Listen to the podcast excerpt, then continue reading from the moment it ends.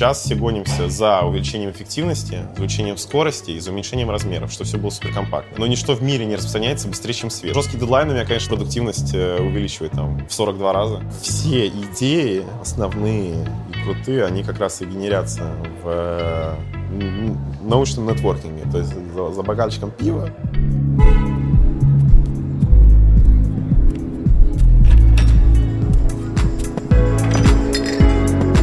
Всем привет! В эфире подкаст Science Bar Hopping. Обычно во время Science Bar Hopping ученые читают лекции в барах, а примерно 100 человек в каждом баре слушают эти лекции и выступления. Это мероприятие, которое в нескольких городах России проводит Фонд инфраструктурных и образовательных программ группы Роснано и петербургское издание «Бумага».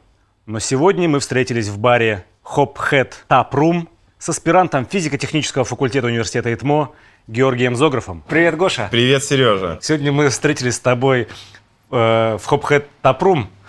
Бывал в этом месте? Да, бывал. Слушай, прошлогодний чемпионат мира, я несколько матчей здесь смотрел. Я помню, здесь смотрел матч Испания-Россия. И помню, как здесь все, конечно, ходили, радовались.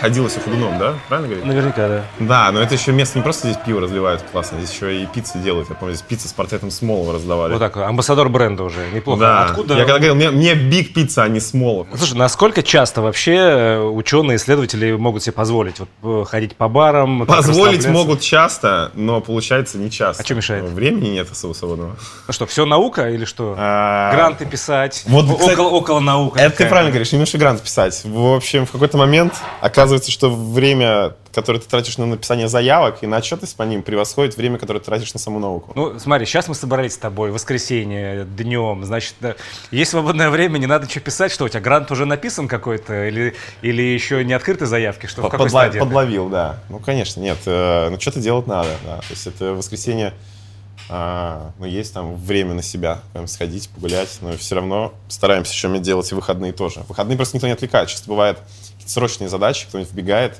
Знаешь, ты, диаг... ты по-моему, диаграмма Эйзенхауэра, срочные, ага. важные, важные, срочные, неважные. Вот на работе, когда сидишь, куча срочных, неважных дел. Да. А выходные важные, долгосрочные, и, в общем, сидишь, занимаешься. Я плохо работаю, когда у меня есть э, много дел за день, и какие-то... Ну, при этом жесткие дедлайны меня, конечно, продуктивность э, увеличивает там в 42 раза. Отлично. Ну, давай разберемся как раз, над чем ты сейчас плохо работаешь. Что тебя... От чего тебя отвлекают на работе? Э, как, исследованием чего занимаешься сейчас? А, слушай, ну, я занимаюсь нанофотоникой. Глобальный такой раздел оптики, который занимается взаимодействием света с наноструктурированными, с наноразмерными объектами. В целом идея этой, этого раздела, этой науки а, в том, чтобы научиться управлять свойствами света за счет самых мельчайших э, устройств. Но мотивация проста, да. А, сейчас все гонимся за увеличением эффективности, за увеличением скорости и за уменьшением размеров, что все было суперкомпактно. Но ничто в мире не распространяется быстрее, чем свет. Свет — это самое быстрое вещество. Ну, не вещество, а самое, самое быстрое, э, самый быстрый да, сущность в природе. Ну и, значит, надо пытаться использовать его в качестве э, движущей силы, там, не знаю, передавать информацию, э, двигать, толкать, не знаю, что угодно. Соответственно, а нано-размер позволит нам, соответственно, гораздо сильнее уменьшить, компактиз... компактизировать. Компак... Как это слово? Сделать компактным. Сделать компактным, да. Ну и конкретно я занимаюсь несколькими задачами, одна связана с э, оптическим нагревом э, наноразмерных объектов. Это такая а, область, которая изучает, как наноразмерные объекты могут преобразовывать свет в тепло. Полезно это чем? Ну вот у вас есть такой наноразмерный, сверхмаленький, сверхмаленькая мишень. Вы в нее светите, ну, не прям в нее, просто шарашите светом, а она только вблизи себя нагревает там область, там, не знаю, жидкость, воздух, что хотите. Поглощает свет? Поглощает свет, вырабатывает тепло. Полезно такие вещи использовать там в, в биомедицине для фототермической терапии. Там для какого-нибудь сложного э, химического катализа, где нужно, чтобы в, в определенной области объема какой-то там температура изменилась, какая-то реакция там. Э, ну, в химии же эти температуры являются катализатором зачастую. Сейчас перспективные много материалов. Э, группа материалов называется пировскиты Это изначально пировскиты — это просто тип кристаллической решетки, это просто взаимное расположение атомов какое-то специфическое. Но при этом обнаружилось, что вот семейство таких э, кристаллов пироскитов обладает какими-то супер крутыми, супер выдающимися э, свойствами оптическими, фотовольтаическими. И вот эти пироскиты э, зарекомендовали себя как отличный солнечный элемент. То есть они очень здорово, у них набор свойств такой, что они очень здорово поглощают свет и могут его в электричество преобразовать. То есть они гораздо эффективнее, чем существующие солнечные батареи с, с теми элементами? А, прекрасный вопрос. А, вот смотри, сейчас классические материалы для солнечных элементов кремний, это кремний, германий, наверное, какие-то чуть более сложные. Их уже изучают, наверное, лет 50-60. Ну, как только там поняли, что можно из света получать э, ток. И вот за сколько, 60 лет их эффективность там, поднялась, там, не знаю, там, с единиц процентов до там, 20. Угу. Но вот может быть, с небольшим. Вот пировскиты за, не знаю, лет меньше 10 лет, что их изучают, с 4% эффективность выросла до 24%. То есть у них э, скорость роста просто потрясающая. Но тут надо понимать, вот пироскитная комьюнити, пироскитчики, они говорят, вау, мы там в 6 раз меньше, чем за 10 лет повысили эффективность. Надо понимать, что 50 лет а вот эта область науки а, преобразования света в ток, там, фотовольтайка, солнечный элемент, она развивалась, есть какой-то набор технологий, набор решений, набор подходов. Их же переложили сейчас. Их просто переложили на пироскиты, да, да. да. Естественно, материал, в принципе, а, очень перспективный, но ряд сложностей с ним есть. Он деградирует на воздухе, он э, зачастую, вот эти пироскиты использует свинец. Свинец это не очень полезно. В Европе свинец все банят. А, кстати, вот с пироскитом связана забавная вещь. Может быть, э, вот этот кристалл открыли э, на Урале, там, в середине 19 века. И самая забавная байка про этот пироскит. Вот было три человека. По-моему, это его звали Густав Розе, Виктор Гольдшмидт и, по-моему, Лео Перовский. И угадайте, кто из них давал деньги, кто из них открыл пироскит, а кто объяснил его свойства как бы давал деньги Перовский. Перовский. Поэтому он и пироскит. Более того, а, пироскит не только суперперспективный материал для каких-то солнечных элементов, он еще, оказывается, может использоваться для а, сверхярких, сверхчетких дисплеев. Чем полезна как раз нанофотоника в общем? Что можно делать эти RGB-пиксели мельчайшего размера, потому что научились делать э, излучающие такие, даже не знаю сказать, ну, это называется квантовые точки, они размером 10-20 нанометров. Вот ты так ставишь их рядом, у тебя RGB, RGB, все, можешь э, вставлять в телевизор. И пировскиты демонстрируют отличные свойства. У них э, отличный квантовый выход, такая физическая величина, которая определяет эффективность как раз излучения. Можно подать достаточно мало энергии, они ярко высветят. То есть энергоэффективные достаточно, они излучающие элементы. Более того, а, контрастность можно очень э, эффективно регулировать. Слушай, а кто вот это придумывает все? Чья это задача? Смотри, ты занимаешься пировскитами, там, нанофотоникой, занимаешься mm-hmm. наукой. Mm-hmm. Сейчас ты рассказываешь про вещи, которые реально применимы в жизни, там, да, в телевизорах, э, значит, там где-то еще, в, в солнечных батареях и так далее. Но это вообще такие э, от это одного же... до другого надо дойти еще. Это знаешь, инженерная задача. Но, но ты об этом думаешь. Ну смотри, когда ты прописываешь, я не знаю, грант, наверное, для того, чтобы заниматься каким-то исследованием, ты учитываешь в нем вот этот вектор применения потом вот тех материалов, которыми ты занимаешься, да, потому что ну, это же разные принципиально задачи, да, тебе надо тратить время и на то, и на другое. У тебя очень правильный вопрос.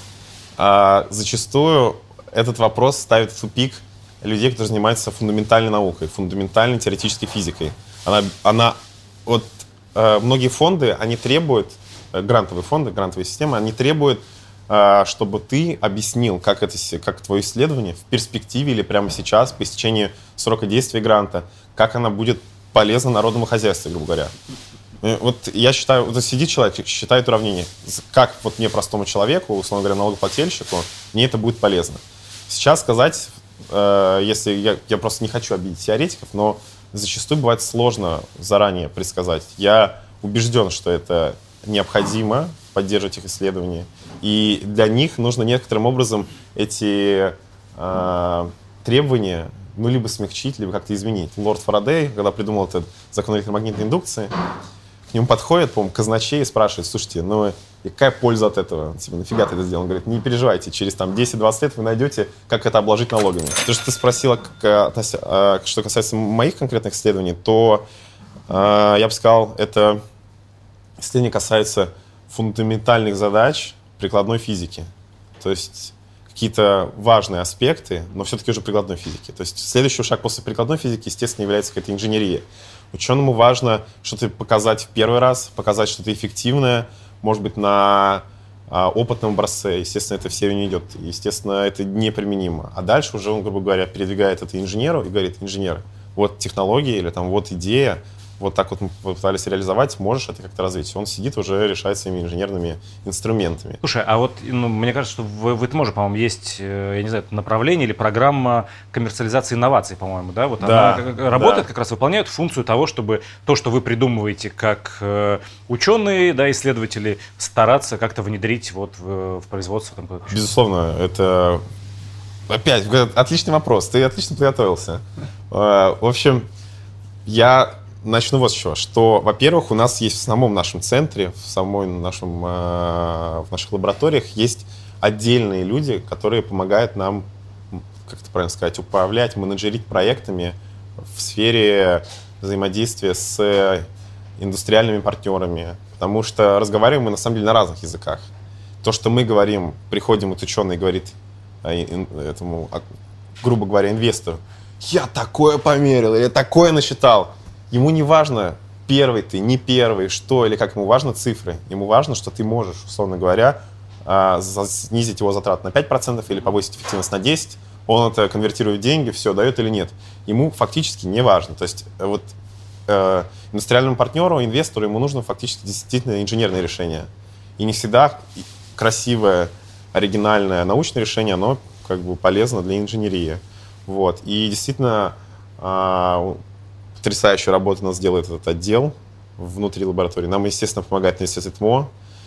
И хотелось бы верить, что в перспективе и вот прямо сейчас, при жизни, какие-то наши задумки научные, наши решения, они найдут применение в реальной жизни. Неплохо. А ты вот смотри, говорил уже про этот оптический нагрев, да, как, как он используется, сказал, что можно там э, нагревать, значит, какие-то вот эти мелкие элементы и там пространство вокруг них. И, по-моему, же вы публиковали какую-то статью э, где-то про то, как лечить э, онкологию э, да, такими вещами. Да, да. Э, у нас э, была одна работа, э, которая как раз привлекла интерес журналистов, потому что мы упомянули, что, возможно, будет применяться где-то в нанохирургии, в том числе, может быть, раковых клеток. У нас э, в центре а, приехал из Европы а, такой постдок, молодой кандидат, который а, трудился у достаточно известного профессора в Германии, занимался биофизикой, биофотоникой, биохимией. Он умел синтезировать, он умел, знал, как взаимодействовать свет э, там, с, э, с объектами, чтобы каким-то образом нужно воздействовать на биологические ткани, клетки и прочее. И он приехал с идеей, ребята, вот отличный как бы частицы, которые можно локально греть, при этом мерить температуру. Давайте, вот я вам сделаю свои микрокапсулы с лекарством внутри. Мы вот эти частицы засунем в стенки капсул, лекарств, которые потом будут, можно доставлять прямо в клетки. Эти капсулы размером несколько микрон, и клетка, если ее должным образом как бы прикормить, там, покрыть каким-то а, а, другими молекулами, клетка, в том числе раковая, может ее съесть, угу. а дальше уже внутри мы так погреем издалека, эту наночастичку. Она нагреет капсулу, капсула лопнет, и лекарство вызволится. И, соответственно, мы супер таргетированно сможем воздействовать на необходимую нам раковую клетку. Чтобы не нагревать другие Чтобы... там, ткани. Да, и, и действительно, вот этот проект, он уже реализован. Он реализован вместе с коллегами из э, Первого меда. Сейчас она, правда, долго рецензируется, уже полгода лежит на рецензии, но достаточно то, что комплексная работа. Мы от фундаментального, численного, аналитического моделирования вообще физических процессов через фабрикацию, характеризацию измерилова засунули все это в раковые клетки. И как бы это, по сути, шесть разных, там, не знаю, там, затронуто шесть разных областей физики, и очень сложно найти рецензентов, которые могли бы как бы разбираться вот, вот и до. И мы показали, что э, при использовании вот наночастиц, э, которые помещены в стенки капсул, можно добиться эффективного э, лечения, там, по-моему, мы использовали клетки карциномы, а при, и эффективно уничтожать их, при этом не затрагивая здоровые клетки. При этом то же самое, если использовать против стволовых клеток, мы использовали, то э, эффект, э, ну, наблюдается, что до 90 клеток сохраняются живыми. То есть 10% погибает, это, естественно, с ним надо что-то делать, это не есть хорошо. Но для науки, вот мы как ученые, я как физик, есть такое понятие, как proof of concept, типа показать э, применимость э, предложенной концепции или применимость э, предложенного решения. Надо на каком-то примере, хотя бы условно просто работает или нет, да или нет, нехорошо, там, бинарно, работает или нет. Ну, когда что работает. Дальше уже, надеюсь, докручивать на инженеры, да, конечно, конечно, конечно. А как вообще, смотри, вот это взаимодействие строится? Значит, вы, ИТМО, да, и Первый МЕД решили посотрудничать. Во-первых, как вы э, нашли друг друга для этого сотрудничества? Где это происходит все? Да? Ты же не просто пришел в Первый МЕД, такой, ребята, дайте мне кого-нибудь. А потом вы выстраивали работу. Что-то в МЕДе, что-то в ИТМО, наверное, да? Как, бы, как, как вот вообще есть, процесс налаживается? Есть два вида. Есть на, такой, типа, научный нетворкинг. Это где в, э, в коридорах после конференции, после семинаров, после докладов условно говоря, большой ученый за ручки приводит к другому большому и говорит, это мой там аспирант мой, постдок, там, знакомьтесь, да. Или просто ты говоришь, супер, у тебя доклад, вот моя визитка, вот те идеи и так далее. Но э, тут не знаю, как бывает, тут сложно понять, насколько это эффективно, потому что, естественно, доля скепсиса есть. И, ну, при этом действительно это работает. А второй вариант, это ты э, так, открываешь интернет, вписываешь статью, которая тебе нравится, тему, не знаю. Есть отличные э, как-то площадки, платформы для научных таких дискуссий. ResearchGate, например. Там у ученых, как уч, ученая соцсеть. Там можешь сообщения писать, статейки выкладывать, постики, там проекты туда-сюда. Там выкладывают и позиции открытые, вакансии. И ты можешь там просто написать, йоу, отреагировать, типа лайк поставить, типа, классная статья, порекомендовать кому-то, репостнуть.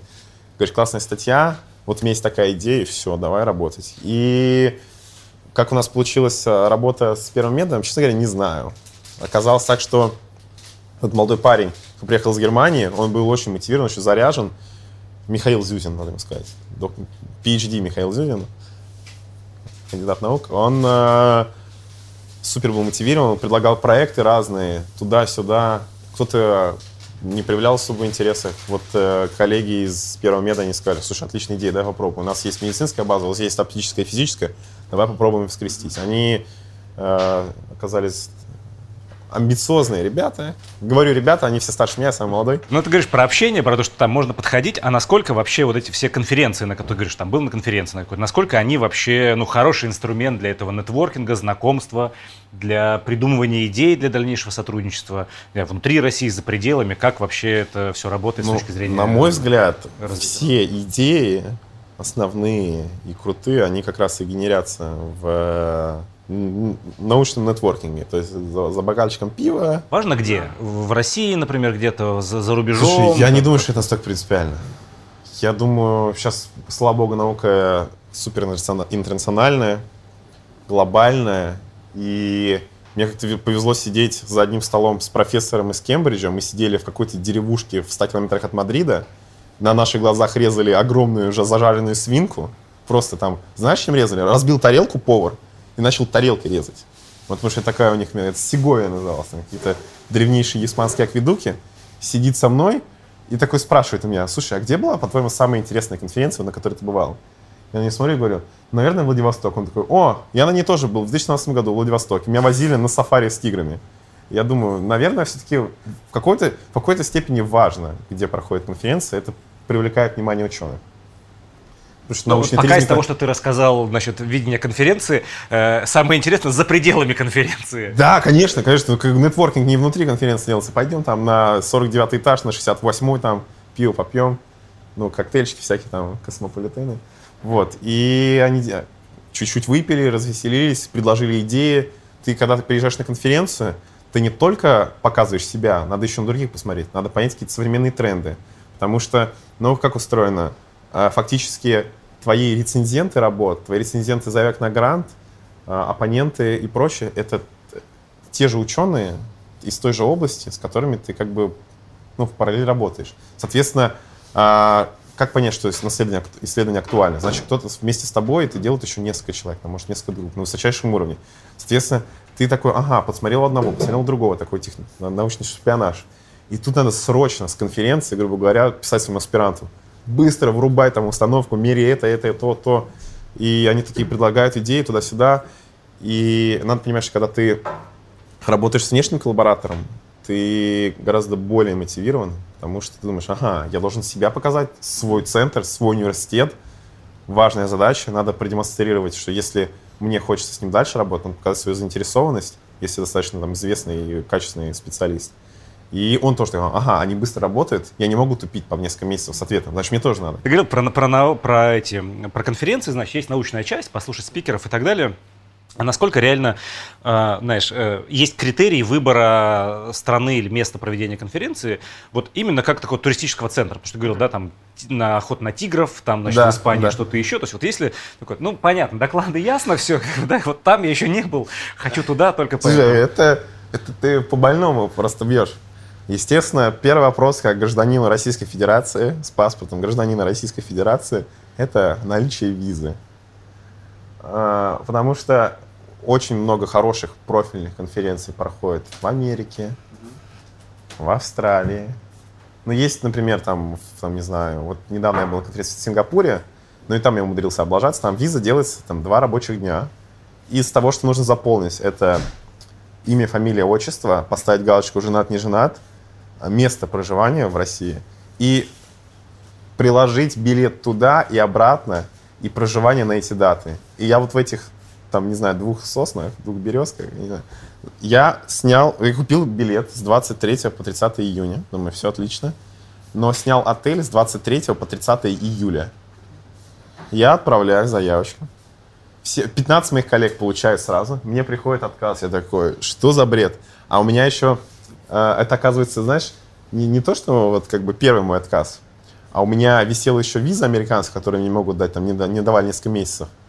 Еще австралийская виза у меня висит, которую мне 18 месяцев уже не могут дать. Но ученый реально, он носитель гена опасности для многих государств. Ты должен тебе под колпаком смотреть. Потому что есть действительно многие еще трудятся на оборонные заказы, шпионаж, разные технологические и прочее. Поэтому их рассматривают там дольше. В общем, переподал я, обнаружил ошибку. Мне дали визу, думаю, ну, слава богу. В Сингапур сидел, реально действительно кайфовое место. Это мне очень нравится в науке, что можно так вот, э, грубо говоря, на одном месте не даже не засиживаться, можно вот ездить как раз делиться опытом в разные страны. Вот говоришь, что кругозор важен, там конференции и прочее, а что еще, ну вот кроме, кроме конференции, вот ты свой кругозор как-то расширяешь дополнительно, не наука, наука понятно, там а. читаешь, изучаешь, смотришь на рабочие ну, группы, конечно. которые есть, а чем ты расширяешь? YouTube, читаешь книги, Netflix, книжки. Что, что там? Слушай, ну любой ученый с детства, конечно, мечтает я, если правильно помню, ты Герберт Уэллс писал, да, там про всякие а, там, машины времени, mm-hmm. фотонные двигатели. Вообще поражает, как человек там 100 там, с лишним лет назад предсказал такие вещи. Предсказал да? такие вещи, даже страшно становится. Да, ну, было бы круто. Но я, видимо, когда был ребенком, мне очень хотелось это сделать. А сейчас, видимо, когда чуть-чуть кругозор расширился, я такой думаю, э, окей, интересно. Не сегодня. Сериалы разные есть. Но иногда мне просто рекомендации Netflix выкидывает. Из недавнего, конечно, мне очень нравятся «Очень странные дела». Причем нравится мне не с такой научной популярной точки зрения, мне очень нравится он стилистически. Да, эпоха 80-х, эпоха Кеда Конверсы, там, э, джинсовки вареные, музыка, там всякие Talking Heads, Дэвид Боуи, там, Смитс, Морриси. Очень мне понравилось, конечно. Атмосфера больше. А, атмосфера, да. То есть я, вот, вот сложно ученому смотреть научно-популярные фильмы. Вот тот же самый, условно, назад в будущее. Я так его люблю. Ну, когда он говорит про это флакс капаситор, там, потоковый накопитель еще там, потом проговорит 1,20, там, 3 джигаватта. Когда эта крошка разгонится? Ну, в общем, не, круто, конечно. Предлагает идея некрасивая. Но... Ты такое увидишь. Вот научная фантастика, она то и фантастика, что... В ней, то есть она очень крута с научной точки зрения. Вот как, как легко сделать а, затравочку. Такой думаешь сначала, вау, кайф. Но сделать реалистичную развязку, но если это не сделано, на то это и фантастика, потому что это еще не сделано. Поэтому реалистично это сделать сложно. Но ты отключаешь себя как ученый Конечно. в этот момент такой, типа, все, я вот в фильме, фильм, я не, фильм, не анализирую, фильм, я не рецензент, короче. Фильм «Интерстеллар», да. он, во-первых, на мой взгляд, очень красиво снят, очень красивый саундтрек, и в принципе... Хороший актерский каст, тогда ну, к науке что там. Да, да, да. Я тебе другое скажу. Вот я туда шел а, с коллегами астрофизиками, они все залипали. И я тоже залипал. Я думаю, почему все его ругают? Они говорят, это нереально, это нереально. Мои коллеги астрофизики, они говорили следующим образом, так, если вот дать такие начальные условия, что существуют реально такие червоточины. Вот где-то где в космосе такое возникло. Если в космосе вот такая вот, условно говоря, они прилетели на условное круглое а если в то, то все идеально сделано. Но проблема в том, что как бы такого, ну, вроде нет. такого пока никак не сделать. Сделать определенное допущение и тогда смотреть все, все, все так. Слушай, а насколько у тебя вообще вот в работе есть стресс? который, я не знаю, давит, отвлекает, мешает сконцентрироваться, например, да, он связан с дедлайнами, э, с чем-то еще. Вот где ты и где стресс? Конечно, и к ученым тоже относятся, какие-то, говорят, многие выгорания, там, апатия тоже. Но у нас на это, я так понимаю, времени нет у ученых на апатию, что действительно у нас система гранта, ну, еще система финансирования науки устроена грантовым способом, грантовым путем тебе нужно достаточно... Ну, это такая э, сложная система, потому что тебе нужно какой-то стартовый капитал, чтобы начать что-то мерить или делать, чтобы потом заявиться, податься на какие-то следующие финансирования. Если у тебя нет этого стартового капитала, ты не можешь податься. Соответственно, все время нужно... Ты что-то делаешь, тебе надо отчитаться, податься на следующий грант. Вот. Это отнимает, во-первых, много времени, но, во-вторых, э, с одной стороны, ты мотивирован все время что-то делать, активно публиковать, ты не будешь, э, грубо говоря, размазываться. С другой стороны, зачастую местами это может, э, скажем, качество или э, охват, фундаментальный охват там, работы немножко понизить. Например, ты померил, условно говоря, 10 раз что-то. У тебя это получилось, время упирается, в лаборатории расписано как раз, плани... распланировано там, на месяц вперед. Значит, надо из этих 10 что-то сделать. Думаешь, ага, ага, вот это можно сделать, отправляешь. Если бы было больше свободного времени, скажем, гранты так не давили, то ты бы сто раз померил и получил бы какую-то статистику более интересную. Может быть, чуть более правильно. Может, наоборот, какой-то интересный эффект обнаружил бы. И тут э, такое все время э, борьба одного зла с другим. Смотри, давление грантов, а давление других исследователей – Например, ты знаешь, что кто-то этим же занимается, например, да, да. и тебе тоже надо побыстрее, наверное, сделать, чтобы И это были, полезно, да? вот как раз возвращаясь к, к вопросу о конференциях. Ты узнаешь о том, что кто-то это делает в параллель. И часто бывают такие э, пикантные ситуации, когда одни уже что-то сделали, отправили на рецензию, это исследование лежит на рецензии, у кого-то профессора или у кого-то ученого, он такой, ага, похожие вещи занимался кто-то вот из моих, там, условно говоря, вот аспирантов из какой-то страны, где я был, может быть, в прошлом месяце, может быть, в прошлом году, купишь письмо, ребята, вот смотрите, вот у меня сейчас на рецензии это, это, это, у вас есть, я могу это проморозить, условно говоря, два месяца. Типа быстро. Они такие, а, с горячими задницами, два месяца. Фигачат, фигачат, строчат, пишут, пишут, пишут, пишут, отправят кумать в журнал, условно говоря, инженерный вестник Дона или там э, в научную, э, научную помойку. И они такие быстрее принимают, все отлично. И вроде как ученый, который э, сделал позже, хуже, но запостил раньше, он как бы пальму первенства забрал. Потому что, ну, науки кто первый, тот зачастую того и тапки. Это не супер красиво, не супер правильно и вообще не этично. Но неприятно такое случается. Ну, конкуренция такая, конкуренция, да. ничего не поделаешь.